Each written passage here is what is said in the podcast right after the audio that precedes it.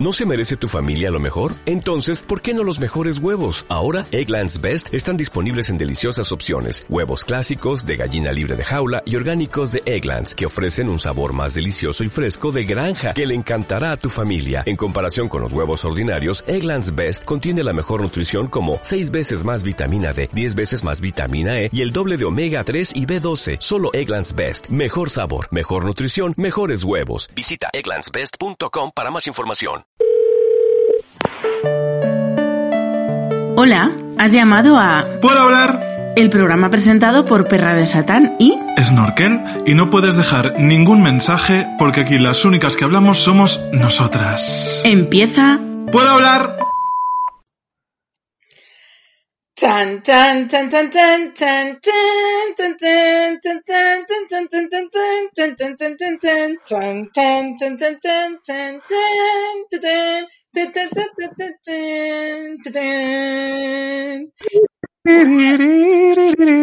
Luego había como una cosa así, ¿no? Enrique, ¿qué Beatriz. Yo, la que dan por la UHF. Pues la que dan por la 1. Bueno, queridos amigos, ¿qué estamos hoy aquí para celebrar? Eh, bueno, para celebrar que no se celebra Eurovisión, porque en Estamos- Puedo hablar, no paramos de hacer historia. Y siempre hacemos algo que es histórico y es la primera vez que se hace. Esta es la primera vez que se hace un Puedo hablar de Eurovisión el año que no se celebra Eurovisión, que es el primer año en la historia del festival que no hay Eurovisión. Pero nos podéis votar igualmente, luego os daremos los números de teléfono y nos podéis poner del... Ay, no, es que el con el sistema nuevo me pierdo. El Pues, 4 pues, es el, el mínimo y luego 11 no hay y Pues, 9 tampoco. No hay ni 11 ni 9. Eh, fíjate, eh, esto es como cuando las barajas que... que... menos del 12, digo, vamos. ¿No te pasaba que en las barajas de casa de tus amigos algunas tenían eh, más cartas que otras? Sí, sí, sí. que unas se las quitaban y otras no. Y nunca, nunca hubo un- una ley orgánica oficial de estado de alarma de confinamiento para las barajas españolas. Pues es, es totalmente cierto. Que, querida Bueno. amiga, vamos a explicar un poquito la mecánica de este concurso. ¿Qué te parece?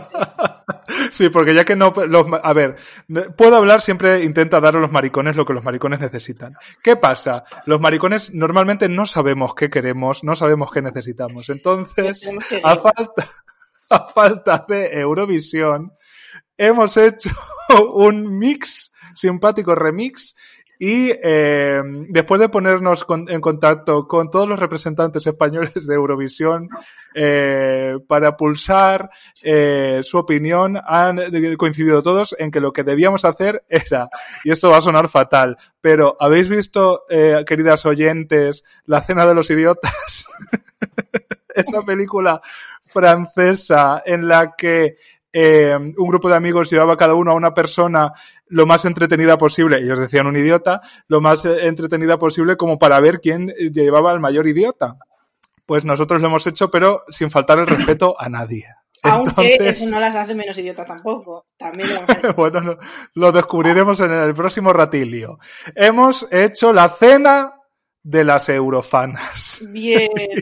Como nosotros no tenemos ni idea de. Vamos, sí tenemos idea, sí tenemos idea de Eurovisión, pero tampoco somos. Tú y yo no somos el prototipo de maricón fan de Eurovisión, yo creo, ¿no? De hecho, si nos hicieran el test que le dan a los a las Eurofans real para el carnet de Eurofan, eh, yo, yo creo que a lo mejor me quedaba raspadillo, pero un 4,5, 4,8, que un poco a lo mejor haciendo ojitos podía ser 5, pero vamos. Yo también. Yo, eh, más que la probada, a lo mejor estoy en el bien, pero vamos, poco más. Entonces, yo creo que ha sido todo un acierto ceder nuestro puesto a Carmen Miriam. Sí. Y vamos a presentarlas a Carmen y a Miriam, que están aquí con nosotros. Venga, empieza tú, que eres la dama. Venga. Pues, ay, ojalá ahora me saliera a mí una presentación como del Grand Prix, en plan, con... Como de pueblo del Grand Prix. No sé qué, la vaquilla más risueña. Bueno, pues yo he traído a mi amiga Gata de Cambridge, también conocido como David Insua, que la verdad es que solo hemos vivido una Eurovisión juntos, pero vamos, ya no se nos va a olvidar nunca más, por lo menos a mí. Yo, hay imágenes de esa fiesta que no consigo quitarme de la cabeza. Querida amiga, Buenas tardes. Soy la vaquilla eurovisiva número uno, ¿no? Entiendo. Por, por esta. Pues eh, En el cuadrilátero izquierdo. es un honor estar aquí con vosotros para, para hablar de este festival tan maravilloso y con esta presentación pues poco más puedo decir. Pues entonces te vamos a, presentar ya a tu simpático, no iba a decir contrincante, pero aquí todas somos amigas. Eh, tu yo conocí a esta mujer, sí, a esta mujer de Dios, eh, creo que en un festival, que me corrija si me equivoco, eh, lo que pasa es que de ese festival en concreto, como del 95% de, de los festivales a los que voy, eh, luego no guardo un, un amplio recuerdo. Eh, a lo mejor Por lo a, las, claro, hasta las 5 de la tarde yo me puedo acordar, luego ya es muy complicado. Pero eh, nos une algo más fuerte que el viento, eh, por citar a una Eurovisiva ilustre, que es que somos de Albacete. Entonces, ese vínculo, ya solo ese vínculo me hace ser como una hermana siamesa para mi amiguísima Ismael, la vaquilla que es más dulce que la miel.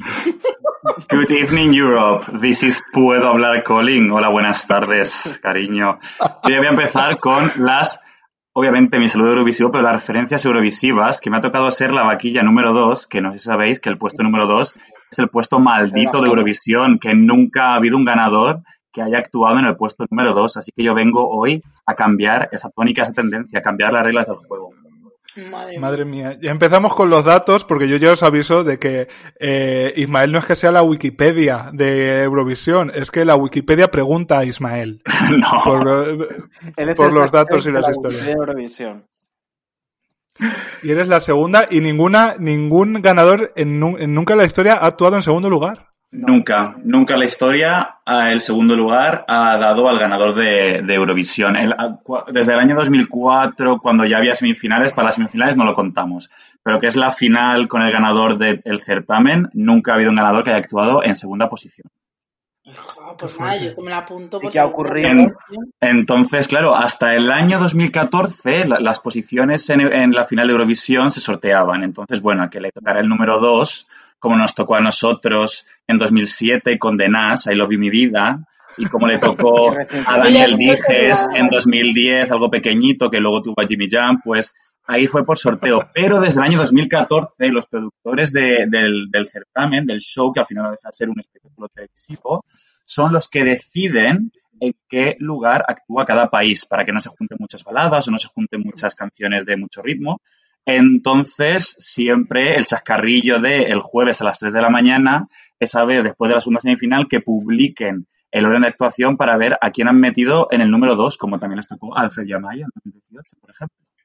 Pero ¿y quién es ese, esa gente que lo decide? Son los productores. Está decidiendo lo de las comunidades autónomas, me parece. Son los, los productores de la, de la televisión de turno que la, que la organicen, de la, la- la- la televisión del, del país que organice, son los que deciden. O sea, Toñi Prieto está ahí metida en ese ajo. No, Toñi Prieto. El país no de aquí. Porque la a ti, por Toñi- ejemplo, David, el- la figura de Toñi Prieto, ¿qué emociones te despierta? Pues mira, me despierta, creo que las mismas emociones que ahora mismo le puede despertar Fernando Simón, el señor de Vox, por ejemplo. Es como es- ese, ese odio irracional que te nace de lo más profundo de tu ser eh, hacia una persona que realmente no te ha hecho nada directamente, pero que la culpa es hasta de la muerte de Manolete. Pues es mi relación con Toño y Prieto. No sé si coincido con Ismael.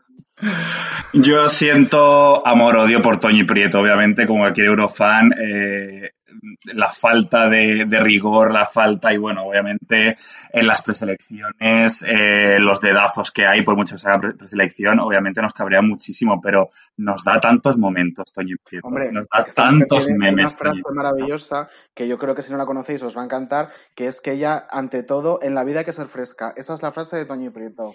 Madre mía. Pues mira, yo la- lo sin saberlo, es, lo estaba siguiendo. Pues o- os, os puedo mm, decir una cosa que a lo mejor os sorprende, Uy, a ver. que es que yo conozco personalmente a Toñi Prieto. Oh, Pero bueno. Hombre, pues claro que me lo puedo imaginar, me lo puedo figurar. ¿Tú has actuado quizá en el canal 2 de Televisión Española? Yo he actuado en la 2, he actuado en rtv.es, pero no la conozco de eso, la conozco de los Goya, porque yo estoy, yo asisto a reuniones con. Televisión Española y entre ellas a la gran reunión que se tiene con Televisión Española, en donde está la sin par Toñi Prieto. Madre mía. Sin parangón. Toño y Prieto, como dices, luego. sin par. Bueno, ya, ya saben, o sea, ha quedado claro que sois un pozo de sabiduría eurovisiva. Entonces, eh, yo os quiero lanzar una pregunta que es la pregunta que yo creo que más definitoria Madre que se le puede hacer a una eurofana. Qué nervios. Como, bueno, eh, yo me metía también, pero cuando has dicho Europa. No, claro. Yo sí. yo Eso- La pregunta es para todas. Eso- Sí, sí, eso iba a decir que como eh, Bea y yo somos de baja intensidad, eurofanas de baja intensidad, en- si queréis empezamos nos- nosotras, que es, ¿qué represe- ¿cuál es vuestra representante española favorita de toda la historia Ay, madre. y por qué? Justifica tu respuesta y empezamos por Bea. Eh, literalmente, pensaba que no me iban a hacer esta pregunta. yo me he estado preparando. Y he dicho, mira, voy a poner en Wikipedia representantes de España de tal. ¿Y sabes qué me ha pasado? Que me han venido muchos recuerdos. Porque es que hay verdaderos temazos que, que han ido a Eurovisión representando a España, sin ir más lejos, empezando por el primer año que fuimos, que fue en 1961, con Chita Bautista cantando Estando contigo. Hombre, Hombre, claro. que fue Es dos que- años seguidos. Es que Cierto. es, mm, Cierto. no, no fue dos años seguidos, pero fue dos veces. Que la otra con qué Ah. bueno, qué bueno, que también te digo que me gusta mucho Sí. más que bueno, qué bueno. Entonces, claro, yo me he puesto a mirar y me he dado cuenta, pues, eh, ¿qué te digo? Yo, un Sergio y Estivali, tú volverás, que es una canción que me encanta. Pero si me tengo que quedar con una, quiero decir, por favor, que no me olvido de Mocedades, que no me olvido de Karina, que no me olvido de Maciel, que no me olvido mm, incluso de Remedios Amaya. Pero si me tengo que quedar con una, Mm. voy a decir Miki. Núñez la venda. Oh, Perdón, Sí, pero después de, to- de- de- después de todo este ramillete de grandes señoras, te dejas obnubilar por un bíceps. Efectivamente, y sí. O sea, por encima de Beth Rodergas, Es que. para mí está el bíceps de Miki Núñez, que es que, o sea, lo que a mí me ha hecho sentir la venda, tú sabes, es que no sé cómo explicarlo, cuando te sale un hijo feo, pero tú lo quieres más que a nadie. Pues yo así me siento. Podemos Y no, decir que es puedo- no voy a mentir ni voy a renunciar a mis sentimientos. Pregunta David si es su paquirrín, la venda. Eh, mm, sí, ¡Paquirrín! Pues eh, me parece, me parece un- una buena analogía, la verdad. Eh, no porque la venda sea una puta mierda, a mí no me parece una puta mierda, eh, cero broma. No lo es, no lo es. Pero hombre, en comparación, claro, es que aquí han salido muchos nombres, ¿sabes? Entonces, en comparación con, con Chica, una canción de Rafael, ¿sabes lo que te quiero decir? Yo soy aquel y la venda, pues hombre. Pero yo por las emociones y los feelings me voy a quedar con la venda. Quizá alguna de nuestras expertas eurofanas, David o Ismael, nos sepan decir a qué vino ese robot, ese robot como gigante que salió en la venda. Que se llamaba Paco. Te lo diga Toño Prieto, que igual lo sabe mejor. Que un gasto que justificar. Pues es. De verdad, eh, que eh, entendí.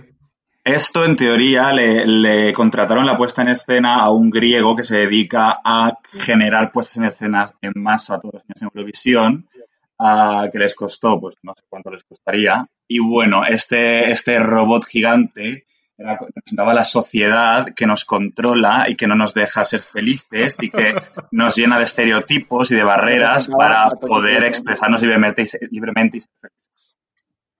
Qué sutil. Claro. Era, era to- mucho más profundo. Eh, ¿Veis cómo sigo es una yo. Pues- completísima? sí, en bueno, con, robot con ro- Salomé, pregunto. No, pero tenía algo mucho mejor vestido. que, hombre, fue ese vestido que no Habla- sé si te lo habla del vestido, Enrique. Sí, porque, Sí. por favor, tengo que decirlo, es el dato más importante que se va a dar esta tarde en Puedo Hablar. Lo es. El vestido de Salomé durante años estuvo guardado en mi pueblo, en mi calle, real, en un arcón bajo siete llaves, lo cual me convierte en eh, alguien que se ha criado y probablemente ha nacido bajo el influjo de los mm, 150 kilos que pesaba ese traje. Pero ¿cómo Lo es cual me ha convertido... Canutillos de cerámica. Pero ¿cómo es Sí, eso? sí, porque era cerámica. Claro, claro. Pero es que me he imaginado Pues- como vos- vuestras abuelas no tenían una virgen en la comunidad de vecinos que se iba compartiendo, cada semana le tocaba uno, que era como la mascota de la clase, que era una hornita. Sí, sí, por, gerbo. Pues por el imagino pueblo le van pasando de casa a casa. Este año te toca a ti cuidar al traje de Salomé. El vestirlo en el maniquí, como la dolorosa que se le quitaba y se le ponía el vestido en la Claro. procesión. Pues eso con el vestido de yo Salomé. No, pues, saber la explicación, el porqué de ese vestido ahí. pues no tengo ni idea, pero hombre, Salomé es de Valencia. Mi pueblo es La limítrofe con Valencia. Es de, Al- es de Albacete, pero eh, es limítrofe, con Valencia. Y eh, yo, a ver, voy a poner todas las cartas encima de la mesa. A mí esto me lo dijeron cuando yo era pequeño, en un momento dado, eh, una vecina. No sé hasta que yo nunca llegué a ver el, eh, la santa, la el santo vestido, la, La santa Santa paz. La Santa La Reina. Santa La Santa. ¿Os imagináis que el, el- el vestido conserva, ¿no? Como las pruebas de que Salomé actuó ahí y con el carbono 14 dice que no pudo ser Porque es más reciente. Pues esto me lo dijo a mí una vecina cuando yo era pequeño, pero yo nunca llegué a ver eh, el vestido. Ahora, desde que me lo dijeron, yo como el palmar de Troya, si me lo dicen, pues yo me lo creí y totalmente yo eh, sigo contándolo 20 años después. Ese vestido estuvo en mi calle durante años guardado en una casa. Bueno, pues ya que estamos hablando de ese vestido y ya que estamos hablando de enciclopedias eurovisivas, comentarte que ese, ves- ese vestido es testigo no solo del segundo triunfo de España consecutivo, sino de una anomalía que nos ha vuelto a dar en el festival, que es que ganaran cuatro países a la vez. Cuatro a la vez, cierto es eso. Ya. Mm, Y Pero mujeres, como además. Que ganaran cuatro es como que si no ganó ninguna. Porque no me digáis que vosotras no pensáis en triunfos eurovisivos y te sale más y él no te sale Salomé. Ya, Eso es verdad. Hay mucha gente que cree que solo hemos ganado una vez. Es que hay mucha gente inculta en esta vida. Bueno, hay mucha gente que cree que hemos hay mucha gente que cree que Blas cantó ha ganado Eurovisión porque hicieron una ante la, ante la cancelación que hubo del certamen de la edición de 2020, Radio Televisión Española, nuestra televisión pública, creó una votación online en la que eh, participaba quién, los españoles. ¿Cuál era su canción favorita? ¿Quién ganó? Blas cantó. Y lo he visto en varios medios de comunicación anunciado que a titulares Blas cantó gana Eurovisión 2020. Eso dice mucho de cómo está la masa media de este país. Los más a media que daño han Claro. hecho. Eh, de todas formas, imagino que eh, ahora mismo, eh, eh, seguro que sí, porque se inventan los puntos. Esa es mi percepción como eh, eurofan de pasada. Se inventan los puntos del final, pero me imagino que ya habrá un sistema como para que no empaten. Claro, ahora si No, se claro. empate, ganaría el país con más número de doces. No, eso es, eso es eh, no, eh, gana el país que recibe el punto del mayor número de países y si se vuelve a dar ese empate, entonces se mira el número de doces.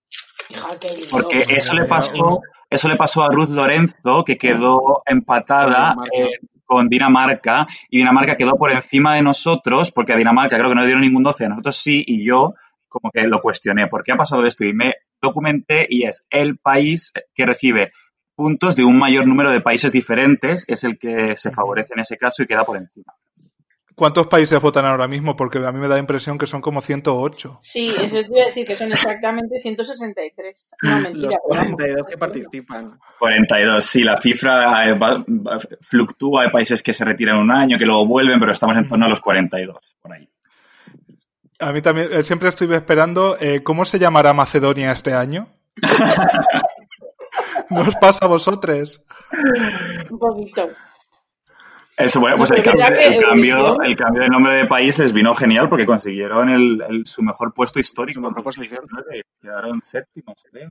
Ganaron el jurado, aunque no se supo porque hubo ahí un mamoneo del jurado de Bielorrusia, que luego, eh, una vez había terminado el festival, a los pocos días tuvieron que cambiar las puntuaciones del jurado de Bielorrusia, que nos quitaron seis puntos a Mm. España y nos quedamos con un mísero punto del jurado en total, a la venda, vea.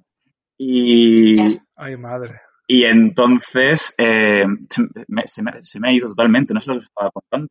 Ay, amiga, el confinamiento. Estábamos hablando de Macedonia del Norte. Ah, y entonces Macedonia del Norte, gracias, que había ganado el jurado, claro, en directo ganó el jurado Suecia, cuando se reajustó las votaciones con el jurado de Macedonia de, de Bielorrusia, perdón, la ganadora para el jurado fue finalmente Macedonia del Norte, el único país del este que ha ganado el- la votación del jurado en la historia de Eurovisión. Pues yo tengo otra simpática pregunta. ¿Hemos contestado ya todos a nuestra actuación favorita? No, solo con... Lit- No, solo tú. Solo tú. Pues ya está, Solo ya, ya tú. lo yo, que soy lo importante. Siguiente pregunta. Bueno, a ver, contestad vosotras, hijas. A ver, por escala de Eurofans, ahora me toca a mí.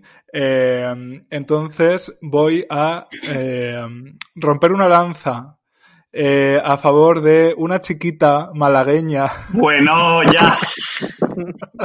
Voy a abrir ya este melón Sí, porque no, me- no, no- no puedo retenerlo más dentro de mí. Porque además es el, el 25 aniversario, claro, porque su actuación es del 95 y es eh, Anabel Conde. que eh, tiene la suerte o la desgracia de ser la probablemente la representante eh, con mejor puesto de los últimos mm, 50 años y ser una absoluta desconocida. Así es. También será la Totalmente. de la segunda. Pero La da- otra, tiene doble mérito porque es como una absoluta desconocida antes des- del festival y después del festival, habiendo quedado segunda. Y tiene otro mérito porque cuando ella llegó al festival a Dublín, que se celebraba en Dublín, porque en los 90 Irlanda no para de ganar una, una, una vez, otra vez, tres veces seguidas consecutivas, ella llegó a Dublín y era la última en las apuestas. Era la última en las apuestas, la menos favorita para ganar. Y al final quedó Es- segunda. Y además eh, perdió frente a una canción horrorosa. Bueno, es que esa fue otra de las cosas que Televisión Española ha hecho regular en su historia. Perdió contra una canción que posteriormente fue acusada de plagio. Entonces, si Televisión Española se hubiera puesto medio tontorrona y hubiera reclamado el festival, quizás otro gallo le habría cantado a Anabel Conde. Pobrecilla. Para quien no la conozca, eh, Anabel Conde participó, y corregidme vosotras que si me equivoco, como con 18 años. Era súper eh, joven. Y un poco de rebote, eh, pero con una canción que es una maravilla, que yo hago muy buen lip sync de esa Uy. actuación, porque la clave para hacer el, el eh, Anabel Conde en Eurovisión es, sobre todo, el momento en el que se le cae un tirante. Y El ella, sí, y sí, ella- sí. Y ella, sin dejar en ningún momento de cantar ni de concentrarse, sube la mano, se coloca el tirante y en lo que baja la mano se acaricia toda la corva y se acaricia las costillas. Entonces, ese es el gesto del vuelve conmigo de Mientras, si no Anabel Conde. equivoco, con la otra mano se tapa el oído para clavar la nota. Claro, Exacto, eso lo hace sí. también que ese es el, el gesto, el segundo, en segunda posición de importancia de gestos está ese, justo seguido de justo la aspiración que hace nasal para hacer esa nota, el que se oye, que quizás por eso quedó segunda, porque se le oye de ¡Ah! ¡Ah! real, pero el primer, primerísimo puesto de los gestos para el lip sync, que yo es lo que haría en la final de RuPaul, Anabel Conde, es cómo ella se coloca el, tiran- el tirante y se toca. Pues Es magistral. súper de acuerdo. Pues venga, siguiente. David Insua. Sigo yo misma porque creo que soy Venga. menos, menos, eh, Wikipedia que es Ismael. Pues yo, mira, a mí me es muy difícil porque esto es qué dedito te cortarías que no te doliera, ¿no? Claro. Eh, mm, pues a ver, hay, hay- pero yo voy a decir muchas y, y son todo mujeres. Ya lo siento por Miki y sus que yo, pues mira, Y por Manel Navarro también lo sientes, cariño. Con él lo siento un poco menos, pero, pero por los brazos de Miki sí lo siento. Eh, mira, yo voy a hablar de alguien que para mí es un ejemplo de mm, darle la vuelta a una situación a la que a priori no te apetece hacer frente. Y ella es Beth Rodergas, ¿no? Porque ella es una mujer maravillosa y estupenda, una chiquita catalana. Eh, que de repente se ve representando a España con una canción que le horrorizaba, con un festival con el que ella no se sentía nada identificada y con algo básicamente que no le apetecía hacer, que lo hace con una dignidad y con un, un talante muy superior al que han tenido otros muchos representantes que a priori sí querían ir al festival y encima mm, consigue una posición que ya quisiéramos hoy en día, que en 2003 nos supo como un truño, pero que ya quisiéramos hoy en día esa octava posición, si no me equivoco.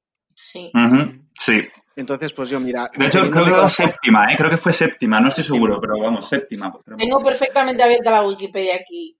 Puesto 8. A ver, fue, claro, fue eh, David Civera 6, Rosa 7, Beth Sí, 8. sí, Beth ocho, Puede pues ser, puede ser, sí, sí, cierto, cierto. Pues Ramón del Castillo 10. Sí, en, en bueno, eso ya es. Pues eso, que mi corazón está lleno de Ruth Lorenzo, de Pastora Soler, de Barey, pero también tiene un, un hueco muy importante Beth Rodergas y por eso la destaco a ella por Mm. encima del resto. Yo lo mejor que tengo que decir de esta mujer que yo, a la que adoro y dime es, yo creo que de- probablemente la única canción que yo he puesto absolutamente todas las veces que he pinchado en mi vida, sea en el Horteralia donde, donde se espera o sea en las salas más indies de- del indie estatal, dime siempre ha sonado. Pero lo mejor que puedo decir es que creo que el mejor tweet que yo he escrito en mi historia eh, tenía una foto de eh, esta chiquita y el texto rezaba ¿Quién da la vez? Y hasta ahí, hasta ahí puedo aportar. Pues ya sí. Ismaela, te toca. Yo me siento igual que David, es, es- es muy complicado elegir, entonces hay, obviamente hay que nombrar a Beth, hay que nombrar a Pastora. Yo creo que Pastora y Ruth para los eurofanes actuales son como nuestras divas porque nos han dado la poca gloria que hemos conseguido en los últimos años. Pero mi favorita, yo me voy al año en el que yo nací, 1990, Zagreb, por aquel entonces Yugoslavia, Azúcar Moreno abriendo el Festival Hombre. de Eurovisión con aquel fallo en el playback Sí. ellas que salen allí con todo su arte, ven que no está bien, se van del escenario y luego vuelven a entrar y con todo el temple clavan la actuación haciendo los gestos de la pistola, moviéndose para Sí. abajo y quedaron quintas. O sea que esa es mi favorita, Bandido de Azúcar Moreno. Mm. Además, con ese tronío y ese descaro, porque eh, irte del escenario en Eurovisión, y además, sobre todo, la, mm, ¿cuál era? Toñi, la que llevaba el moño muy prieto. Sí, sí, sí, sí. ¡Ah! Toñi Frías. Toñi, es verdad. Toñi llevaba el moño muy prieto. Eh, ¿Casualidad? Eh, se va cabreada como una mona. Una mona, Ley. vámonos de aquí. Sí. El pobre maestro Leiva, que no sabía por dónde le venían.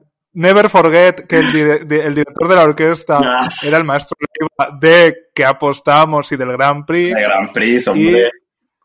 Y e- es- ese momento en el que no sabías si iban, si venías, la gente aplaudiendo, o sea, qué fantasía, la verdad. Que fue un Es, es el gran momento, el gran momento de España en Eurovisión. Es la Ujú. primera vez que algo que sucedió en verdad es mejor que el sketch de martes y 13. Bueno, el no, no, no, no, no, no, a mí también me gusta mucho.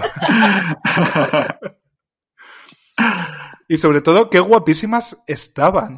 O sea, se podían estar más delgadas. Espectaculares, espectaculares llevar más Morenas, ojos. llevar mejor un Sí, moño. llevar- Sí.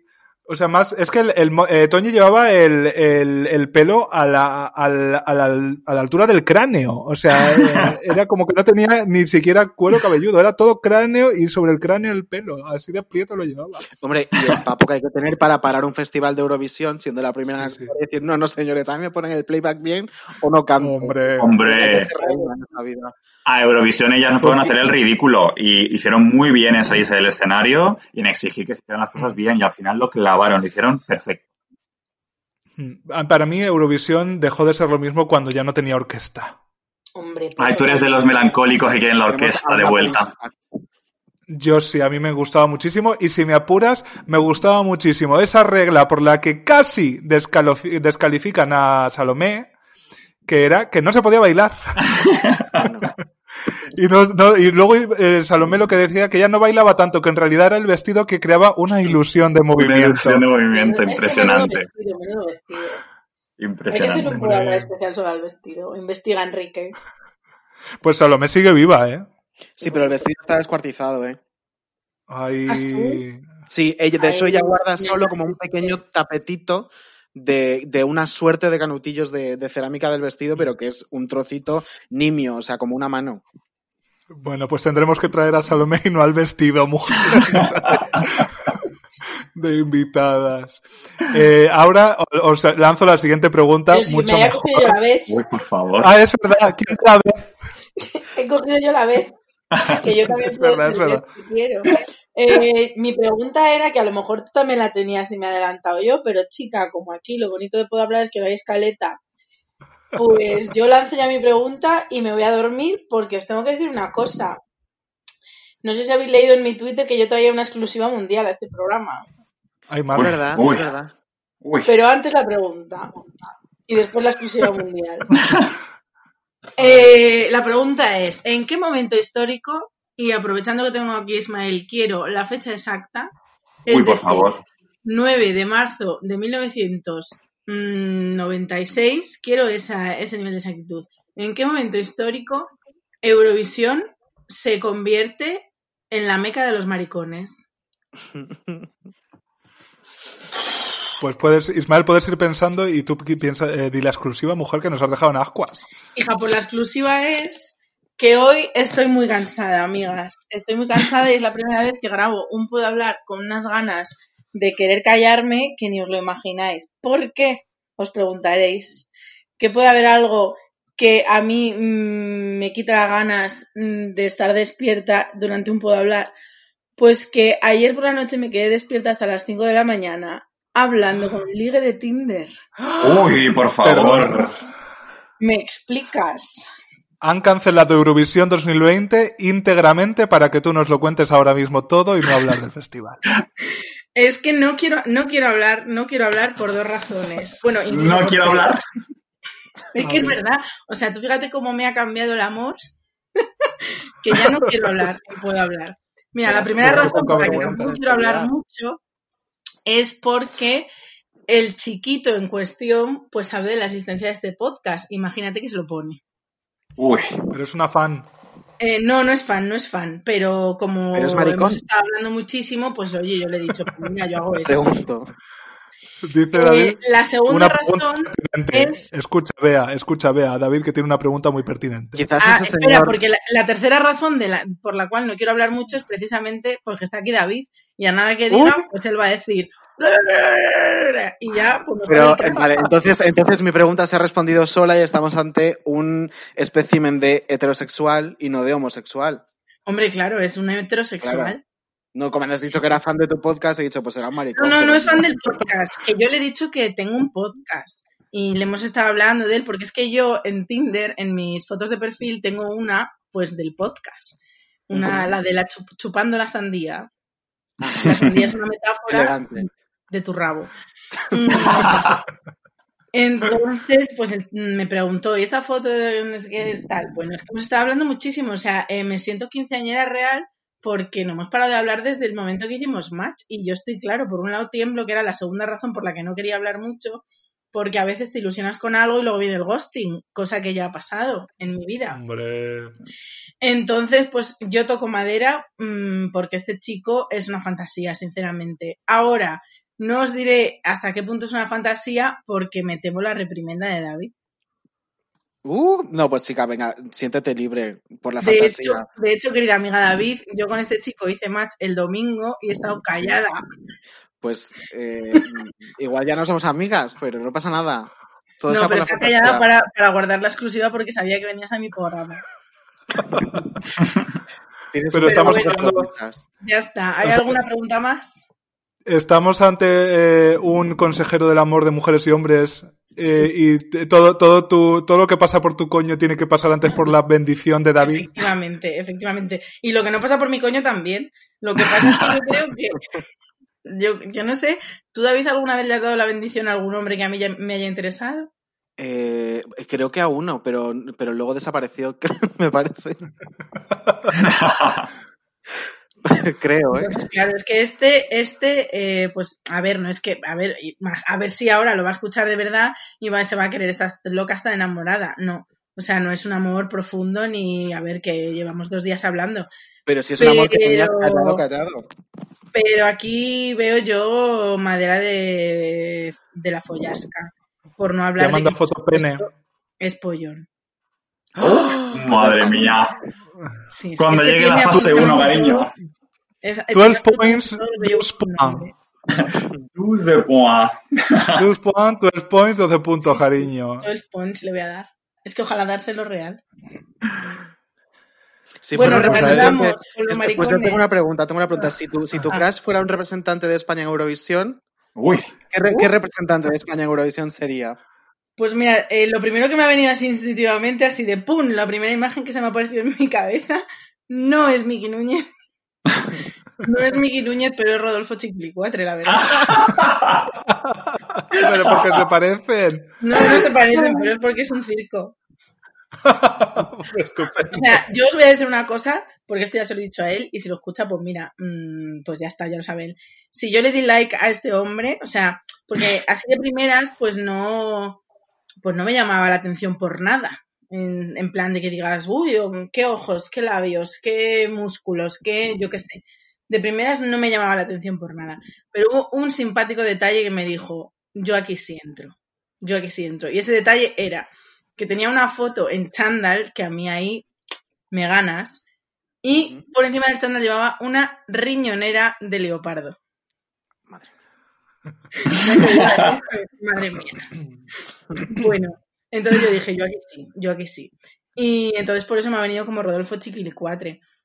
Pero bueno, que esa es como la primera impresión, porque la primera impresión que yo tuve de él fue un poquito mala, en el sentido de, bueno, le estoy dando aquí a una circa, like a una circa de persona, pero por lo menos me, me río y me lo paso bien. Pero luego, claro, cuando ya nos hemos ido conociendo, pues, eh, pues no sé por quién lo cambiaría. A ver, ¿quién puede representar? Eh, mm, Yo estaba pensando ahora en algún representante que hubiera terminado en la drogadicción, pero no me viene a la cabeza. No, en la de Serafín es, es antidrogas total, así que también me viene muy bien por ese lado. Eh, pues no sé, cariño, no sé a quién compararla. Es que ahora mira, Que iba ciega. Serafín Zubiri, que no sé si sigue o no sigue, pero yo en la universidad estudié lengua de signos y mi profesora de lengua de signos era la pareja de Serafín Zubiri. Iba él a la puerta de la facultad a recoger a, a mi profesora y yo, claro, y como eurofana, viendo a Serafín Zubiri, estaba, vamos, enloquecido. Por, una, por un momento he cortocircuitado porque he pensado, ¿cómo habla con lengua de signos con Serafín Zubiri? Lo siento, pido perdón. Yo he Pero de maldad. Yo he pensado en O cómo sea- iba a buscarla a este hombre que es invidente. ¿En, Bueno, qué, porque en qué vehículo motor iba este hombre a por esa mujer? No lo sé, cariño, yo lo veía cuando él estaba ya plantado en la puerta de la facultad, cuando yo estaba ahí en el descansito, entre clase y clase, Paseando. pero yo no sé ni cómo llegaba ni cómo se iba. Iré a paseando. Pues ya está. Pues nada, no me sale nada. Lo único que puedo decir es que no sé quién podría representarle mejor en, en Eurovisión, pero sí quién no podría. Y no podría Daniel Dijes porque, cariño, algo pequeñito para nada. Por- eh, abro yo la pregunta. ¿Qué representante de Eurovisión español os parece que tiene la polla más grande? Por energía, Big Dick Energy. Yo digo Hombre, Ramón. Yo, me vuelvo a subir al carro de Mickey. Yo digo que Ramón también, Enrique. De hecho, hace Uy, poco, Ramón. Hace poco eh, repitieron el festival de 2004 y yo que me he hecho Twitter ahora, de hace dos meses, me he abierto un Twitter para, abrir, para hablar de Eurovisión solamente, hablé de la relación entre el tamaño de la nariz de Ramón y lo que debería estar cargando entre sus piernas, porque eso yo creo que no es normal. Por no hablar del mensaje que nos mandaba con su canción, que Para para mí de siempre ti. ha sido una metáfora del Claro. enema antes del Hoy me quedé vacío para llenarme de ti. Efectivamente, imagínate llenarte de Ramón. Pues hija, más claro, más claro agua, cariño. Pues, pues Bueno, todas sí, habéis dicho Ramón entonces, ¿no? Yo he, Sí, dicho- sí, he dicho yo lo mismo sí. con Mickey. Es que yo, yo creo tengo que como un issue. totalmente. Claro, yo tengo como un issue con los hombres canarios, así que diré Mickey. O sea, creo que Mickey, sí. Sí, Daniel Dijes no la tiene grande. No, por lo que sea, ¿no? Salomé tampoco. Maciel puede ser, de repente me puede venir así. Hombre. Si hay una mujer, Bueno, si hay una mujer que los- tiene en España Sí, sí. Big Dick Energy es Masiel. por ¿Y eso. Sergio Dalma nos da mm, también ese tipo de energía? Uf, ¿sabes qué pasa? Que mm, yo a Sergio Nadal lo he visto en una entrevista hablando de que se cagó encima. Entonces, ¡Uh! la energía que me da ahora mismo es de que es Romo, como ¿Pero el ¿Cómo es eso? Pero si cagarse encima es mi sueño. Pues, pues para ti. ¿Cómo? O sea, él cuenta en una entrevista que en una época de su vida estaba como muy, muy, muy estreñido y su madre le dio como 40.000 remedios para el estreñimiento y los 40.000 le hicieron efecto a la vez y se cagó encima. 40 Menos mal que no pasó en mía. Eurovisión. Ya. Bueno, se ha quedado antes, amigas, una pregunta en el aire, Sí. eh, que es ¿En qué ¿cuándo se convirtió? ¿Cuándo se convirtió Eurovisión en... eh, pues mira, Tengo una sí. posible fecha. ¿tú tienes una ver. fecha? Una posible fecha, creo, ¿eh? Una posible fecha. Yo, mira, yo te voy a ser sincero y no tengo una fecha concreta y no sé si, no, no sé la respuesta. Pero, pensando mientras habláis para darte algún tipo de respuesta, yo creo que Israel tiene mucho que ver en el hecho de que Eurovisión sea lo que es hoy en el mundo, eh, en la comunidad LGTB. Eh, en el año 78 ganó Izar Cohen a Vanivia Boebé y se habló muchísimo de, de su orientación sexual. Luego, años más tarde, obviamente, él salió del armario como homosexual, pero esa, y él en, se convirtió en una especie de activista. Y 20 años después, que creo que este fue el punto de inflexión en el 98, cuando ganó Dana Internacional, dando muchísima visibilidad, se convirtió, obviamente, en la primera mujer transexual en, en ganar Eurovisión. Entonces, yo creo que ahí tienes dos años que pueden valer como una respuesta aproximada, quizás, si me lo copias. Sí, de hecho, era la fecha que, que, tenía en mente yo, que era el 9 de mayo del 98, que fue cuando Dana sí. International ganó en Birmingham el festival sí. como mujer transexual abiertamente, que además, de hecho, sí, os recomiendo, para que se os abran las carnes, eh, buscar la retransmisión de televisión española de ese festival en el que nuestro simpático comentarista Oribarri eh, pues mm, se, se, deshace en halagos, ¿no? Hacia esta travestí, como él la llamaba. ¡Ah! Eh, Sí, sí, no. sí. Sí, sí. sí, sí. Impactante. Y luego, además, de hecho, nuestro representante de ese año, cuando llegó a España, eh, hizo unas declaraciones, creo que fue para Crónicas Marcianas, que era. Eh, ay, no ¿Quién me... fue el de 98? Miquel Herzog, creo, ¿no? Sí. Y venía diciendo como que el lobby gay había comprado el festival y por eso él no había ganado, pobrecita. Ya se veía acariciando ya el trofeo eh, con su, no sé, decimocuarta posición. Estuvo acariciando el trofeo y Dana International con el lobby gay se lo quitó. Entonces, sí, uh -huh. posiblemente era la fecha de nacimiento homosexual de este festival. Madre mía, yo esto no me lo sabía, ¿eh? Aunque eh, es que esto que hace referencia a un temazo que me encanta de Eurovisión el año anterior, de Eurovisión 1997, el de Islandia, Paul Oscar, que cerró el festival ese año, que él era abiertamente gay, con una puesta en escena, él tirado en un sofá, con unos tocamientos en la entrepierna, unas bailarinas, o sea, eso es digno de ver y de admirar, es impresionante. Islandia 97. Qué fuerte. Pues es que yo, yo, tengo una fecha, una fecha alternativa, si me permitís. A ver, a ver. Uh -huh. Claro que sí, cariño. Eh, si no recuerdo mal, fue el año 83. Lo estoy convirtiendo, o sea, lo estoy comprobando en este preciso instante. Eurovisión. Porque, sí, el 84. Eh, para mí eh, fue la actuación de Bravo con Lady Lady. Lady Lady.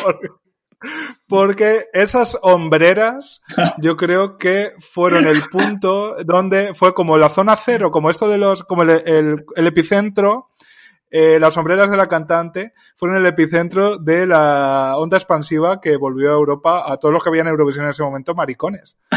Fíjate, en el año 84, qué pioneras. Que se parece mucho a Bonnie Tyler, por cierto. Esa cantante siempre me ha parecido que es idéntica a Bonnie Tyler, que también ha concursado en Eurovisión. En el 2013. Se llamaba Elena ella, ¿no? Creo, la cantante.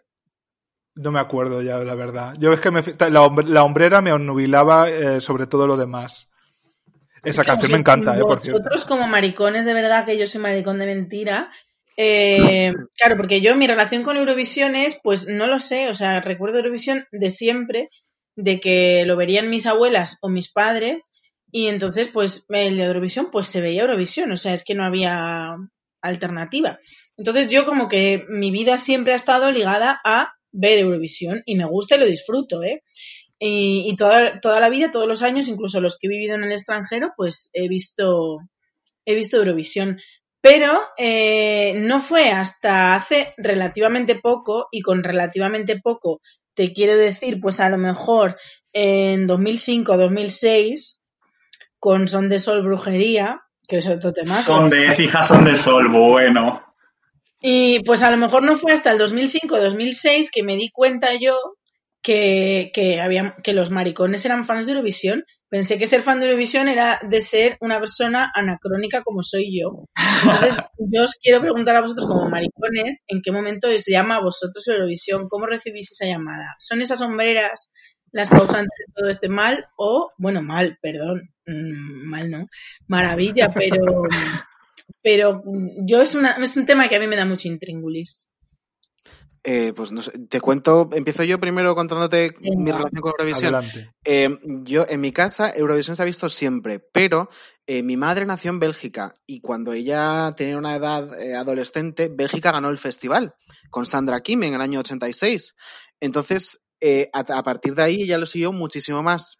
Entonces, en mi casa siempre ha habido el vinilo de la que ganó, pues por ejemplo, te puedo decir, mi abuela tiene el vinilo original de la ganadora de, Eu- de Eurovisión del 60 y, no, 76, creo que es, eh, Marie Miriam, la Solan Fan, por ejemplo, superfans, el de no sé cuál, no sé qué año de Luxemburgo, el de Julio Iglesias con Wendolin. Entonces, en mi casa siempre ha habido como todo ese mundo y a mí la fascinación real de Eurovisión me vino de la mano, que diréis, se puede ser más maricón en esta vida, me vino de la mano de dos artistas. Por un lado, de ABBA, que mi abuela era mega fan, mi madre es mega fan, y yo de repente descubrí que habían ganado Eurovisión y fue como boom, y Celine Dion, que también el vinilo Me estaba en mi casa de- del vinilo de cuando llegan a Eurovisión representando a Suiza. Entonces, claro, se juntó Celine Dion, ABBA y un festival que era una fantasía. Pues, mm, chica, ¿qué te voy a decir? Efectivamente, no se puede ser más No se maricón. puede ser, ¿no?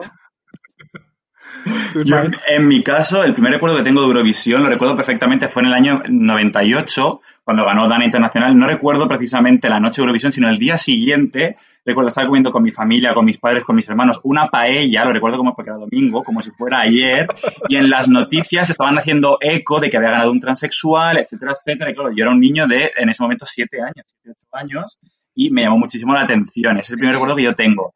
Yo soy un poquito Mm. de, obviamente, la generación de Operación Triunfo, que nos pilló también el boom cuando éramos unos prepubers y entonces era eh, ver a Rosa, pero te recuerdo también perfectamente a David Civera y otro recuerdo que tengo es verlo con mi madre porque en, en mi casa se veía todos los años en Eurovisión. Y también veíamos las preselecciones de Eurovisión y tengo el recuerdo vivo de ver con mi madre la magnífica preselección de Eurocanción 2001, que aquello Bueno, bueno, bueno, bueno. bueno. no había por dónde cogerlo y recu- es que tengo la imagen, mi madre y yo en la salita de mi casa, cada uno en un sillón viendo la canción 2001, a ver qué elegían. Aquello Sí, fue tenemos que tenemos que confesar, Ismael eh, y yo, que Hombre, tenemos casi cuéntalo lo que ya. podemos llamar una tradición que es eh, cu- cuando mm, bebemos juntos y estamos más o menos en la intimidad, se ve sistemáticamente Eurocanción 2001 así es. porque es la, el, el- el mejor fondo que puedes tener para unas copas en casa. Eh, el mejor viaje psicotrópico es eh, Eurocanción 2001, donde había eh, eh, eh, intérpretes como, según Laura Valenzuela, Sonia y Elena. No fue Laura Valenzuela, fue Conchita Bautista. Ay, me he confundido. Me he equivocado. Me he equivocado, ole. Bueno, y luego había intérpretes maravillosas como una desconocida Luna que terminó siendo Merche. Merche. No me pidas más amor. Totalmente. Y una de los, los invitados internacionales eh, que hubo, estuvo Dan Internacional, pero también estuvo Charlotte Nilsson, que ahora, Sí. que ahora- que ahora es Charlotte Perelli, pero Charlotte Nilsson, que ganó en el 99 con Take Me to Your Heaven, y apareció en el 2001 cantando You Got Me Going Crazy, que es Vas a volverme loca de Natalia. O sea, que la canción de Vas a volverme loca de Natalia en realidad es de Charlotte Nilsson, que ganó Eurovisión en el 99. Qué fuerte. Y la cantó en Eurocanción 2001. Está todo inventado. Exacto, inventado. No queda nada por inventar, cariño. Todo lo, inventó Televisión Española en 2001, la verdad. De todas formas, eh, eh, te- hay que recordar, porque a mí esto me encanta, que eh, est- estas eurocanciones e incluso estas operaciones triunfos ya se hacían en su día, antiguamente, porque sin ir más lejos, otro de los, te- de los temas que yo reivindico, porque ha, ha quedado un poco... Hombre, es más conocido que el de Anabel Conde, ¿no? Pero eh, m- tampoco todo el mundo sabe que nuestra persona favorita de esta cuarentena, que es Karina, eh, participó en Eurovisión con En un mundo nuevo, que es una Sí. maravilla de canción, preciosa. y que sa- eso salió de un reality que se llamaba. Pasaporte a Pasaporte a Dublín. Dublín. Hombre, Claro, pero es que además eh, tú lees la caterva de eh, concursantes y es que te caes muerta porque eran, y esto ya lo estoy leyendo en la Wikipedia, Rocío. los mismos Nino Bravo, Rocío Jurado, Sí. Karina, Cristina, Cristina no sé quién es, Junior, Dova, Dova tampoco, Jaime Morey, Encarnita Polo y Conchita Márquez Piquer. O sea, ríete tú de un RuPaul's All Stars Drag Race. Es que es una fantasía y además, no sé si está entero, pero la gente del Archivo de Televisión Española ha rescatado partes y están los vídeos de presentación, que eso, si lo, si lo puedes ver, es maravilloso. Que te Qué ves a una. Rocío Jurado contándote, pues quién era Rocío Jurado, que por aquel entonces no era pues el iconazo que terminó siendo después, Mm. y te empezaba a contar pues que era una niña de Chipiona, que le gustaba cantar, que es, o sea, es una fantasía de ver. Que hoy precisamente mientras comía he visto un especial que hizo Televisión Española de cachitos de hierro y cromo de El Camino a Eurovisión, de un poco hablaba de las preselecciones y hablaba muchísimo de Pasaporte a Dublín y he visto el vídeo de presentación de Rocío Jurado en el que salía ella muy timidita diciendo que, había- que era de Chipiona, que había sido Lady, Lady España, que le habían nombrado, que había viajado cuatro veces a Iberoamérica. Maravilla. No tiene desperdicio. Nino Bravo poner en la báscula y limpiando los cristales del coche. Karina diciendo que era una extraña mezcla entre mujer y niña, porque le gustaba mucho ir muy arregladita, era muy coqueta, pero también le gustaba mucho plantar, planchar perdón, los vestiditos de sus Barbies. Y sale ella planchando los vestidos de sus muñecas. No tiene desperdicio. Es Qué fantasía, es que- audiovisuales maravillosas. Está todo inventado, ¿os dais cuenta?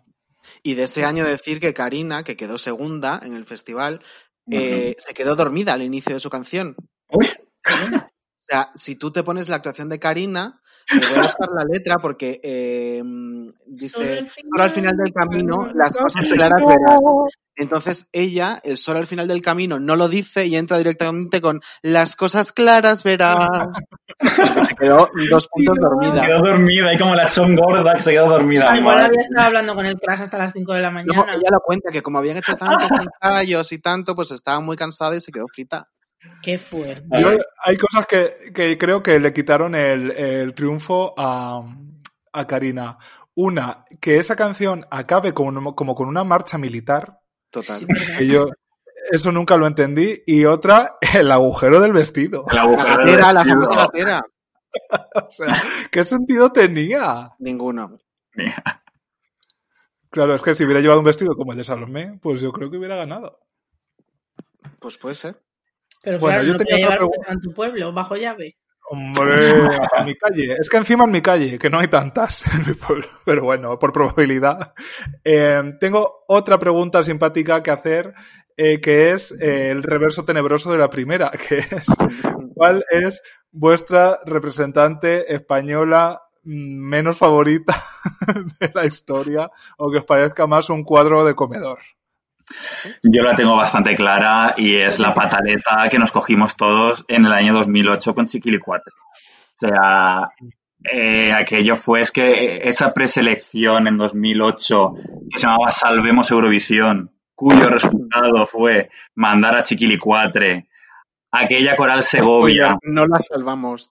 No lo salvamos. La hundimos. La Casa Azul, que yo iba obviamente como fan incondicional que soy de la Casa Azul, que vamos, no quedó, que- que no ganó, pero es que Coral Segovia, por enésima vez intentándolo y, lo- y la- y las que le faltaban, que quedó segunda, cabreadísima, enfadada como una mona, aquello fue, vamos, Rafaela Carrá intentando controlar al público que comía a Chiquiricuatre. Allí estaba Oribarri de, de jurado que se le veía enfadadísimo, que luego estuvo comentando, volvió a comentar Eurovisión en 2008 y entonces se derretían elogios por Chiquilicuatre. Aquello fue un cuadro flamenco de 2008. Fue impresionante. Yo la única vez que he votado por SMS a un concurso de la tele fue en esa preselección. Mandé dos SMS, Segovia. no cariño, para que fuera la Casa Azul, que Ah, vale. yo también os digo una cosa, yo a muerte con Guille Milky Way, pero. No, no sé hasta qué punto eh, la propuesta hubiera gustado. Yo tampoco estoy ya. seguro, era, era muy arriesgada, no sé si en direct, no lo sé, pero yo como fan incondicional de la Casa Azul, Pero ese Enrique, año al festival fueron apuestas similares, ¿eh? porque Francia mandó a Sebastián Tellier, sí. que era una apuesta bastante, bastante similar. Y no recuerdo ahora cómo quedó, pero no fue. No quedó, quedó, quedó en- al, al final del, del 20 para abajo, no quedó muy bien Francia. Sí, Bueno, pues como siempre, entonces. Sí, bueno, no, no ha cambiado mucho. Para ti, David, la peor representante ever. Es que lo estaba pensando y a ver, es muy reciente, pero yo es- esa gala la viví especialmente abrupta. Bueno, más otra gente que estaba en plato y se llevó un puñetazo, pero Manel Navarro. Bueno, Pero más que por él, pobrecito, que bueno, pobrecito o no, eh, por, por el, el circo que se montó en esa gala de preselección. bochornoso. O sea, Que hubo un dedazo li- limpio, ¿no? hubo un dedazo exagerado con supuestos expertos.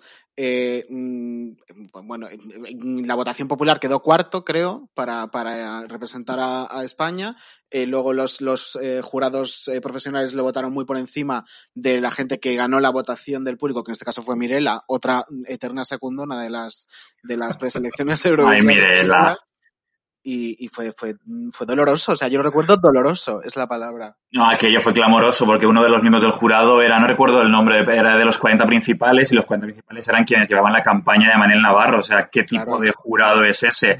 Y ese señor cuando votó él hundió a Mirela con la mínima puntuación, que era un 5, y le dio la máxima puntuación a Manel Navarro. Yo sí recuerdo el Y- nombre, ¿lo puedo decir? Sí, bueno. Claro.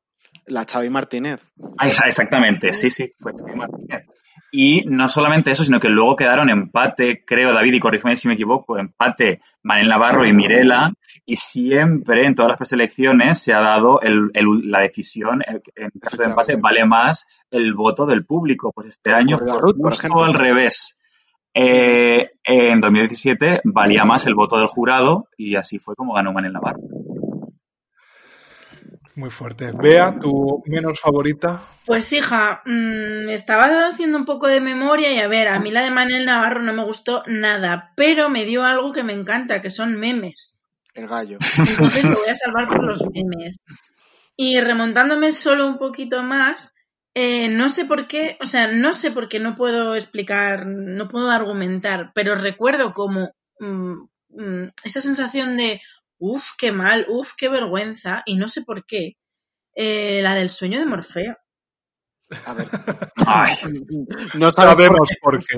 Sabemos por qué. Sí, pues recordádmelo, porque, o sea, yo recuerdo el sentimiento de vergüenza. mm, A lo mejor me quiere venir a la cabeza, es que creo que no he vuelto a ver esa, Pues esa mira, por gusto, no me la he puesto en el YouTube. porque iba descalza, porque iba graznando como una grulla. Claro. Y es que. Fue, fue un cuadro, en Pues, general me fue un cuadro. Me viene la vergüenza. Normal.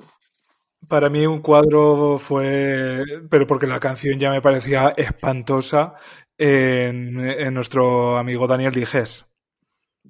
Total y agree. Mira, a mí se me Sí. me la Sí. De verdad, la canción que lleva Eurovisión, el punto, el, el, el punto más fuerte que tiene es wow, wow, wow. Sí. Que eso lo decimos, lo- lo- que la la la existe, ¿no? Pero la la la era buenísima. Encima, Eh, estando pero- en la preselección había oro como las Venus, ¿sabes? Las Venus, perfecta, eran mis favoritas. claro. Las Venus Es que- eran las mejores. Este país no ha sabido votar nunca.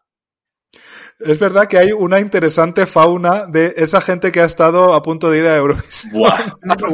Vamos a abrir el lo malo. Las preselecciones de, de España y Eurovisión eh, dan para. Es que es, es interminable. Se puede hablar de tanto eh, que es, es- es impresionante. ¿Y no crees que hay gente verdaderamente obsesionada con ir a Eurovisión? Coral ¿Acaso Segovia, la por ejemplo. Es que cualquiera de estas que hemos dicho. Claro. Mirela también. Brequet. Ana Belconde. que se Brequet. este año. Ay, bre- brequet, pero brequet que, que no se dice brequet, que se dice Virgita. eh, vir- virgita. Se escribe brequet, se dice virgita. Perdón. Sí, sí, se escribe, se escribe brequet, pero se dice virgita. Yo como lingüista aventajado que soy, aún no he encontrado esa relación, pero eh, Se escribe ¿Pero Brequet, segunda. ¿Pero en qué idioma? ¿Idioma querida?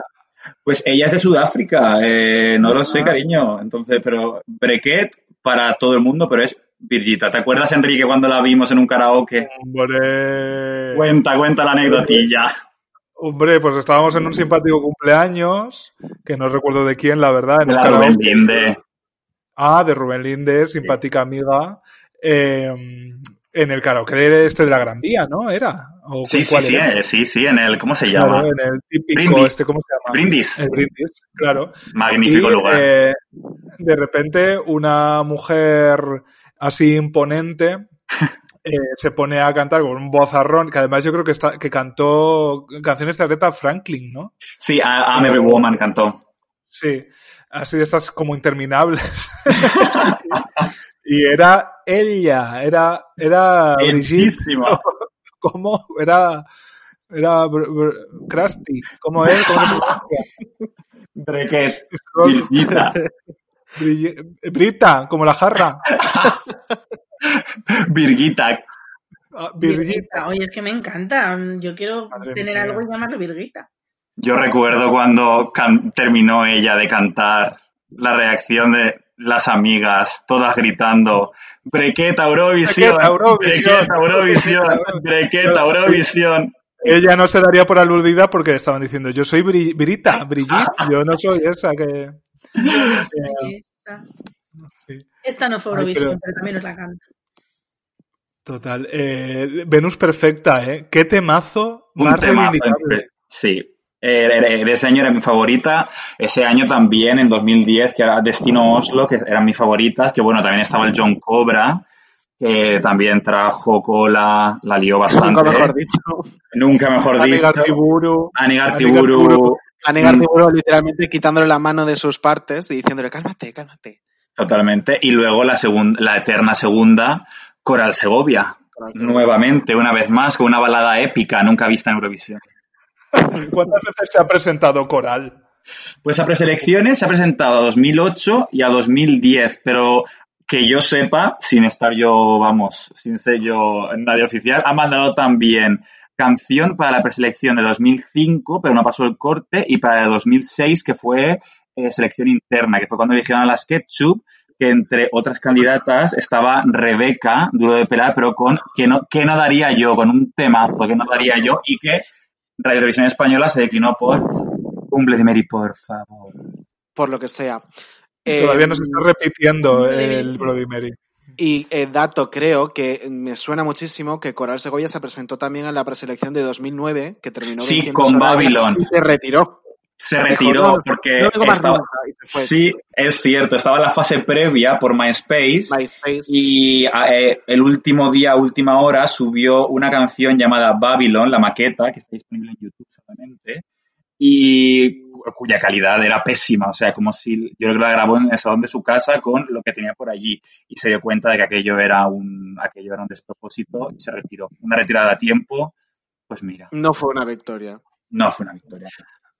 Ahora que decís lo de MySpace, eh, hay una, una invitada a un dar que se presentó en una de las ediciones de, de, de MySpace, que es La Prohibida, Hombre, claro, la prohibida, sí. con One Way Interrail, que yo creo que lo hubiera hecho fenomenal. ¿Fue la de 2008 o la de 2009? ¿Lo recuerdas, Enrique? No, que va. Hubo MySpace dos cariño. años. Hubo MySpace dos años. No me acuerdo de, qué comí ayer, qué comí ayer, me voy a acordar de esto. Pero em, yo creo que la prohibida era, es ella muy eurovisiva y nos hubiéramos adelantado a Conchita. Pues sí. Sí, sí, claro que sí. Bueno, ya ha, ha habido. Conchita no ha sido la primer- el primer drag queen que ha habido en Eurovisión, porque en el año 2002. En el año La 2002. de la estrella en la cabeza. Es, eh, no, pero eso, es- eso es No, la 2007. primera. En el año 2002, en Estonia, por Eslovenia, las Tres. Sestre, tres azafatas con un temazo en eslovenio impresionante. Y luego en el año 2007, Berka no fue la única, porque Dinamarca Dinamarca. llevó a Deku Drama Queen con la canción Drama Queen que no pasó a la final, pero aquí, pero claro, la semifinal de 2007 había 28 países peleándose por 10 plazas en la final. Aquello fue una sangría que se, una de las joyas que se quedó en la semifinal fue Dinamarca con Drama Queen. O sea que Te juro que, que pensaba que ibas a decir, hubo 28 travestis. en esa semifinal hubo dos que yo me acuerde o que, que yo uno. sepa o que yo sepa. Pero ¿no sería maravilloso una Eurovisión de travestis? Pues sí, la verdad. ¿Acaso no lo es ya? También, la verdad. Porque entre las polioperadas y las transexuales, pues oye, tenemos ahí un- una buena cantidad. Diversidad. Sí. Eh, Habladme de, de la de la estrella de la cabeza, que esa me encanta. Merka Serdushka, esa quedó Ay. segunda este año, quedó segunda en 2007 en Sí, Helsinki. quedó segunda, sí. Hubo mucha, mucha polémica porque la canción se llama Dancing Las, Lasha Tumbai y eh, la gente decía que ella cuando cantaba la canción y decía Lasha Tumbai, en, en- en realidad decía Russia Russia Goodbye. Goodbye. Adiós Rusia, como que ya empezaba a ella a ir en contra de Rusia. Un poquito de, hubo polémica con eso, pero vamos, ella es maravillosa. Las normas del festival prohíben los mensajes políticos en las canciones, ¿no? entonces querían ver como ese guiño político porque querían descalificarla, que al final Sí, no que de hecho, sí, hubo un año, no recuerdo el año, David, no sé si tú lo recuerdas, cuando Georgia eh, eligió una canción que era We Don't Wanna Put In, que iba en contra de Ay, Putin, sí. y, en- y Qué que de hecho tuvieron, obviamente no le dejaron participar. Eh, no recuerdo el año ahora mismo, pero esto Pero pasó en el 2000 2009, que fue de hecho en suelo ruso, porque directamente no participaron, pero En también hubo 2009, sí. en 2009, ¿verdad? Que era en Rusia, era en Moscú, Sí, sí. Eurovisión. Y ellos, con todo su coño, we don't wanna Putin. Y al final, pues no pudieron participar. Incluso en 2016, con Yamala, la canción de 1944, que contaba la historia de cuando los rusos ex- expulsaron a los turcos Los de Crimea, tártaros de Crimea. tártaros de Crimea, perdón, hubo ahí un poquito de polémica porque decían que sí que había mensaje político. Y esa ganó, ¿no? Y esa ganó. Que de hecho, al final, la votación estuvo, que era o ganaba Ucrania o, gana- o ganaba Rusia. Fíjate tú, qué casualidad. Hombre, Mm. hablando de la estepa rusa, yo la verdad que el momento más emocionante, eh, no sé si coincidís, que he vivido eh, ya como adulta en Eurovisión fue cuando ganó Conchita, Sí. eh, que era un año donde se había hablado mucho de ese boicot ruso, eh, donde las políticas LGTBI-fóbicas de Rusia eran ya una realidad, donde ya se hablaba de Chechenia y del, eh, de la carnicería que están haciendo allí con nosotros. Sí. Eh, y de hecho, me- quiero recordar, vosotros a lo mejor lo sabéis mejor, que Rusia quería vetar la- en su televisión la, la actuación de Conchita. Eh, quería que no se emitiera y no se le permitió porque tenía que, para poder participar, tenía que emitir el programa íntegro. Entonces, Sí. claro, yo pensaba en las mariquitas, en el sentido inclusive de la palabra, en las mariquitas mm, rusas, viendo ganar, ya no actuar, viendo ganar a Conchita, y es que además yo me recuerdo que estaba en Almansa con mis amigos los dólidos en mi- eh, viendo Eurovisión y con mi amiga Ariadna, que tendría entonces cinco años, y yo con la lágrima viva eh, presenciando aquello. Sí, Sí. yo creo que fue de las últimas victorias de las más emotivas, porque además el speech que ella hizo cuando ganó, diciendo que éramos imparables y que eso se lo dedicaba a todo el mundo, que se hubiera sentido diferente, etcétera, etcétera, y que además eso fue durante todo el festival un leitmotiv, porque además hubo otros participantes, eh, me vino ahora a la cabeza el de Armenia, que hicieron Sí, declaraciones para MP3, transfobas, sí. eh, no sé, que él contaba que cuando iba por Ereván, por un parque en el que se hacía cruising, aceleraba con el coche como diciendo, si puedo los atropello, ¿sabes? Entonces, fue un año como muy crudo con todo eso y que el, el final fuera que Conchita ganara el festival fue especialmente importante. Por lo menos así lo viví. Sí, fue Yo quiero icónico. contar una porque yo- cosa sobre Conchita. Porque aquí se ha hablado del vestido de Salomé, pero, y esto es 100% real, no fake, y tengo testigos, yo le robé el bolso a Conchita.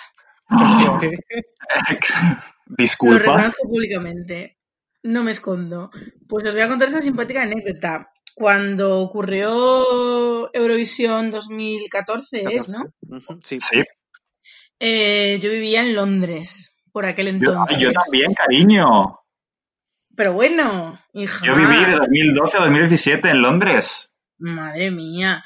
Pues yo solo un año y fue ese. Y entonces, claro, pues yo no sé si en Londres, dímelo tú, es normal, pero mm, los, los representantes de Eurovisión de otros países venían a hacer conciertillos. Claro, la London Sí, claro. Entonces yo En fui eh, y yo fui a ver un concierto y estaba la, mm, la conchita esta antes de que fuera Eurovisión. Esto fue no sé cuándo, pero vamos, antes. Ujú. Y chica, pues yo, mm, venga a beber, venga a beber, venga a beber, borracha. Pues eh, yo de repente, mm, pues vi a Conchita sentada en una, como un banco, pero de estos que están pegados a la pared, o sea, que están hechos como de la pared misma, es el banco. No sé si me Una estoy banqueta. Una banqueta. Un banquillo. Pues sí, una pared que Un tiene un agujero pollete, un pollete de la vida. un ahí. Bueno, whatever. que yo la vi y yo pensando para mí, madre mía, qué fuerte, todo el mundo cree que va a ganar Eurovisión, tengo que ir a hablarle porque es la ganadora de no sé qué, pero yo estaba muy borracha y entre que me... Y lo único que te salió fue robarle. Pues lo que hizo Conchita fue levantarse y pirarse. Y al levantarse eh, dejó olvidado un monederillo, un monedero rojo, eh, pues como el tamaño de una mano, el típico en el que metes el- los cigarros, mm, el móvil y el, los dos billetes, o sea, un, un monedero muy chiquitito. Y yo, lejos de eh, decir, Conchita cariño, que se te ha olvidado esto aquí, eh, Dios mío, tengo algo de la próxima ganadora de Eurovisión, me lo quedo para mí. Y todavía conservo en Zamora ese bolsito rojo pequeño, ¿Qué dices? te lo juro. ¿Pero y qué llevaba dentro? Pues llevaba eso, eh, eh, o sea, nada de valor, evidentemente. Eh, mm, Tienes en tu no- poder el pasaporte de Conchita Wurst ahora mismo. No me acuerdo que llevaba adentro, pero vamos, eh, nada de valor porque si no yo creo, quiero pensar que me hubiera podido pues la, delin- la no delincuencia y yo qué sé qué hubiera hecho con él. Pero yo me acuerdo que lo cogí además como en plan arrebato, en plan fan loca, pero fan loca de qué, si es que eh, la acababa de conocer esa misma noche, ¿sabes? Fan del alcohol que llevaba. Del alcohol. Pero la cosa, yo estaba con mi amiga Marta Warring y, otros que fuimos con más gente a la fiesta, pero bueno, yo estaba todo el rato con Marta Warring. Y yo me acuerdo que dentro de mí solo sentía él, qué fuerte Conchita, no sé qué, la próxima de Eurovisión es que necesito hablar con ella, necesito tocarla, solo para poder contar la anécdota de pues yo hablé con Conchita Wurst. Y al final acabé robándole el bolso. Ahora, otra cosa que tengo yo en mente también es, a lo mejor ella estaba ahí sentada, ese bolso estaba ahí de antes, y luego no era suyo, pero yo quiero vivir la fantasía. Di que sí, cariño. ella llevaba un vestido rojo y es como, pues el vestido rojo con el bolso rojo. No había dentro unas pestañas postizas. o No, no, así? no. No había nada raro ni nada que dijeras, mm, pues es que lo tengo que devolver como eres. Y a lo mejor una droga, imagínate. No, no, no había. Y me, me suena como eso, como unos... eh, yo creo que había cigarros, eh, cleaners y no sé qué más. Algo que dices, mira, chica, pues me lo quedo yo y esto es una reliquia que yo tengo. Y, es- y ese bolso, o sea, todavía lo guardo en Zamora. Pues lo tengo guardado en Zamora. Yo tengo que confesar que hice algo mm, un poquito similar eh, en la última gala de los Goya con un pintalabios. Chanel de Marisa Paredes. Pero bueno. que yo creo que si se da cuenta me arranca la cabeza, pero eh, lo conservo y está como intacto, o sea que se, se lo estrenaría ese día seguro y, y lo tengo ahí como oro en paño porque yo lo adoro. Y entonces encima es un rojo, rojo, rojo, rojo de que digo, es que no puede ser más como icónico, entonces mm, digo, hombre, esto valdrá su dinero, pero no le va, eh, en el momento en que me lo dio o me, me lo dejó lo que fuera para que se lo sujetara mientras le hacían una foto y tal, eh, yo dije, hombre, esto no se lo devuelvo. Este nivel, eh, eh, sujétame el lipstick. Sí, sí, sí. Bueno, eh, eh, si, si esta boquita hablara, pero tengo un contrato de confidencialidad. Esto lo puedo contar. Pero vamos. Bueno, yo tengo una pregunta, que si os parece bien, ya para ir acabando, porque llevamos hora. Claro, es que si no, a nosotros nos das fuera de aquí y nos quedamos, que al final yo no me he dormido, he aguantado como una campeona. Os, os doy cuerda como Puppets on the String, que ganó Eurovisión de Sandy Shaw. Em, tengo una pregunta para las eurofanas reales, que son David y, y- e Ismael, que es, en 2020 no hay festival, en 2021, ¿qué necesita una canción o una, ya no canción, porque ya no se puede hablar solo de canción, una actuación para ganar Eurovisión? Porque yo creo que ha funcionado mucho por modas. De repente eh, eh, la moda era tener que hacer un espectáculo de magia. Eh, ya sabemos cómo le salió a Soraya, A en- con la noche Lo estoy viendo en este momento, esa actuación, te diré. Me he puesto, te lo juro, esto es magia. Nunca mejor dicho, con Soraya. Está ahora mismo desapareciendo. Me he puesto un festival al azar de fondo por ambientarme y está justo actuando Soraya Arnelas con Guti. Chas. Hombre, la noche es Patami. Ah, Patami. se- eh, siempre hay que pronunciarlo así. Entonces, ¿vosotras qué creéis que necesita una actuación, ya os digo, el año que viene, por no irnos más lejos, para ganar Eurovisión? David, empieza tú, cariño. Pues mira, yo, yo te voy a decir lo que yo querría que ganara Eurovisión el año que viene y otra cosa será que sea lo que necesite o que sea lo que vaya a ganar. Yo, como este año hemos estado Euroviudas, que estamos en plena, yo estoy viviendo un duelo y cuando lo supere poder hablar de él abiertamente, yo necesitaré un Yo petardeo. estoy eh, fatal esta semana, ¿eh? Claro, yo necesitaré un petardeo nivel Eleni Fureira. Eso es lo que yo necesitaré. Es decir, una Beyoncé nacida en Chipre, quizá. No sé dónde tiene que nacer esta mujer, pero una Beyoncé seguramente mediterránea y, y- y un petardeo bueno. Ese petardeo, discúlpame, que este año te lo iba a servir en bandeja Azerbaiyán con Cleopatra, que a mí lo que más me duele de todo esto es no haber visto la puesta en escena que iba a montar este año Azerbaiyán con Cleopatra, que lo digo, no me escondo, era mi favorita para ganar este año Eurovisión. Se llama la, la chica no sé qué, Fendi, creo. ¿no? Efendi, Efendi, Efendi, un temazo Pues A mí impresionante. también me daba un poco, ese es Vibes Israel, me lo daba un poco. Yo veía a Azerbaiyán este año como el fuego 2.0, que cuando sale la gente no piensa que va a ganar y cuando se planta en el escenario, en el ensayo y ven la puesta en escena, sube como la espuma a la casa de las apuestas. Yo veía que Azerbaiyán Pero Fuego no ganó, ¿no? Quedó segundo. no, quedó segunda, pero Fuego cuando la, la sacaron en febrero, que yo recuerdo yo estaba en Berlín, me había ido de viaje yo solo a Berlín y salió Chipre. Y yo me la puse y me encantó y le dije a mis amigos, esto va a ganar y me dijeron, anda, ¿dónde va? Ridícula, esto no gana, esto no gana. Y cuando después ya, eh, obviamente, contrataron a Sacha, Sacha Jean-Baptiste, una sueca que hace unas puestas en escena impresionantes, se vio todo el concepto en el escenario, entonces se convirtió en la favoritísima y bueno, al final quedó segunda, pero el comentario de reventado es que fue la ganadora moral, porque le ha ido mucho mejor a ella que a Neta, hombre.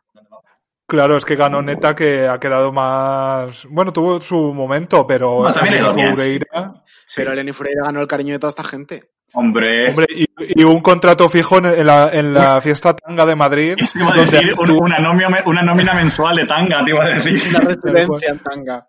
donde Oye, yo quiero actúa decir cada que a mí media hora. me gustaba, ¿eh? Yo sí lo digo. A mí también ¿Qué, me perdón? gustaba. Que a mí me gustaba Toy, la canción que ganó. Ah, sí, sí, por Ah. supuesto. A mí también me gustaba Hombre, muchísimo. A mí, más allá de eso, por, por hacer precisamente un enlace con un Puedo Hablar, el anterior, yo creo que ya era hora también de que ganara una gorda. O sea, eh, a- eh, que bueno, parece había que las ganado una gordas gorda no- no antes pu- también. Había una señora que era como Serbia, ¿puede ser? No sé por qué la recuerdo Bueno, gorda. gorda, gorda. María Serifovic. Era un, era un hombre, más bien. Era O sea, bollera. gorda, gorda no era. Sí. A ver, gorda no era, pero vamos, que delgada tampoco. Sí, no, Pero que no cumplía gorda. con los estereotipos de la, de la No. belleza que espe- de mujer, obviamente que esperamos. No, pero- los estereotipos. Pero, o sea, eh, Neta es una gorda sin ambajes. Entonces, eh, a mí es lo que me parece importante, no jugar al equívoco sin- ni ser curvy, no, no. No, Eh, no, no. Que una gorda ganara. O sea, Pero, me parece ah, hubo- lo reseñable. Hubo otra gorda que, que también estuvo a punto de ganar dos veces, que quedó tercera el año de que ganó Dana International precisamente, segunda el año que ganó Elena Paparizou, que me parece muy fuerte que no- que hayamos nombrado. Y luego quedó en 2009, pues no sé cómo quedó, 15 o una cosa así, pero que estuvo dos veces a punto de ganar. Pero ¿y quién Chiara. es esa gorda? Ella se llama sí la- Kiara de Malta. Chiara de Malta. ah. Kiara de Malta que trabaja, que, tra- que trabaja, porque no vive de la música, que trabaja en la empresa nacional de aguas de Malta. Ella, ella va a que Eurovisión. Y trabaja en en la empresa de Eurovisión es Bryce F. si tú te la pones, Malta, Eurovisión 1998 y sale Bryce F cantando que se llama Kiara Siracusa. Te lo juro. Yo lo, lo que está, lo que me viene ahora a la mente es cuan- con, la gente que hay en Malta, yo creo que ya ha participado más gente en Eurovisión de- que la que no, ¿no? Con la gente que hay en esa isla. Se corre el censo y vuelven a empezar otra vez, como en San Y le, Marino. y le toca a esta otra vez, le toca la otra vez. Que de hecho hay una familia en Malta, los Faniello, que han ido, la, la- el, el- el hi- Fabrizio ha ido dos o tres veces, la hija que lo, inten- lo intentó en, en la preselección de Malta 17 veces y a la 17 ganó y fue Eurovisión 2017 para luego no pasar a la final, pero es que ahora Malta utiliza Factor X para elegir al representante y ¿quién se presentó? La madre de las criaturas, la madre Faniello. o sea, es que lo copan todo. Will Smith. Y luego está la diva maltesa Ira Losco, que es clavada a Anabel Pantoja. En 2016 parece que está viendo a Anabel Pantoja cantando en el Y a escenario. Sonia Walsh, a Sonia Walsh de Gran Hermano. También, oye, re- Dios, es real, cierto, cierto. Qué maravilla. Bueno, pues yo no me resisto a hacer una última pregunta, una ronda rápida, Venga. para que digamos, porque nos hemos centrado mucho en las, en las, em, en las personas que representaban a España, los representantes españoles, pero os quiero preguntar a qué eh, em, canción o actuación no española eh, le tenéis especial cariño. Eh, por la razón que sea, más allá de, la- de los clásicos y tal, alguna que a vosotras pues siempre os, os despierte todo un florilegio de sentimientos positivos. Eh, ¿Quién empieza? eh, eh, Venga, Yo pues tú, Ismael. Ah, Ve, yo lo tengo bastante claro. Voy a ser muy. Venga, Venga, vea. venga, vea. Yo lo digo muy rápido y así me cayó la puta boca. A mí me trae muy buenos recuerdos Wild Dances de Ruslana. Es Porque la fue ganadora la que más vez- odio. Vea, lo siento. Es la. No lo. Fue No lo la aguanto. primera vez en mi vida que ganó mi canción favorita. Ya está, me callo. Pero ¿y cuál fue esa? Pues una. No me acuerdo. Ucrania 2004, Ruslana, que iban vestidos de marrón con unas pieles, sacaron como una. A mí me encantaba esa Y canción. bailaban con una coreografía muy de los Cárpatos.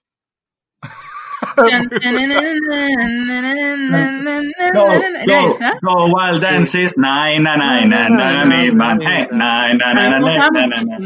Entonces, Co- ¿cómo yo siempre tenía un favorito en Eurovisión y mi favorito nunca ganaba. Y esta fue la primera vez que a mí me encantaba la canción y ganó. Y luego, poco después, he de decir que yo fui una de las personas que votó a Lordi.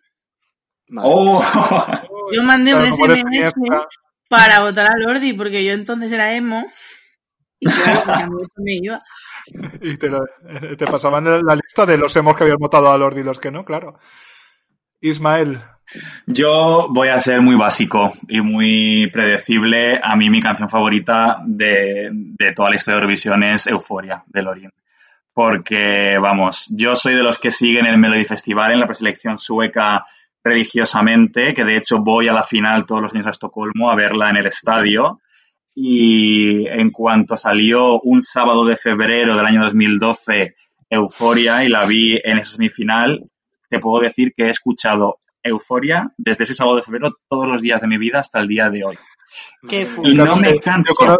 Y no me canso. Y aparte, creo y sé que es verdad. ¿A que sí? Eso sí.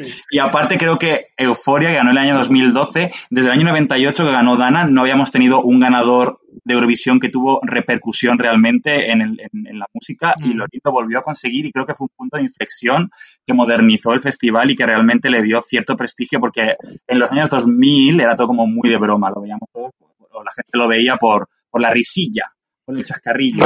Pero creo que gracias a Lorin y a Euforia se ha modernizado y sigue, veo un seguimiento más por cierto interés musical. No digo mucho, pero digo cierto. Entonces, para mí es Euforia.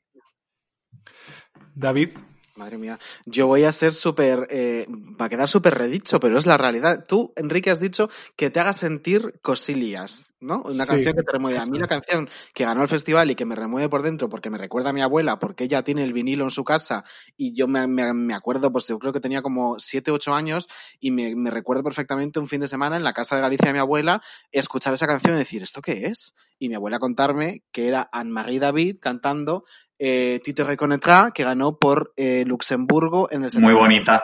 Preciosa. Y es una canción preciosa y que a mí me recuerda a mi abuela y encima tengo el vinilo guardado como oro en paño y para mí es mi favorita del festival. qué bonita. ¿Y qué año fue esa? En el 73. Pues mira, yo me quedo en la misma década, en mi caso en el 78, para hablaros de la representante de Luxemburgo, las representantes de Luxemburgo casualmente o no eran españolas y eran eh, un grupo cuya historia yo creo que da literal esta, esta frase está muy manida pero de verdad que la historia de este grupo tiene un biopic tipo el de Freddie Mercury que son las Bacara Las bacaras. claro. Me Parlez-vous vas, a permi- français, me vas a además- permitir, Enrique, que voy a dar un datillo, que las Bacaras se presentaron en el año 2004 al Melody Festival, en la preselección sueca para ir a Eurovisión, y que con una canción que se llamaba Venus. Yo soy Venus, como las Venus nuestras, pues ella su canción era Venus, y que desafortunadamente no pasaron a la final, pero un temazo. Vaya hombre.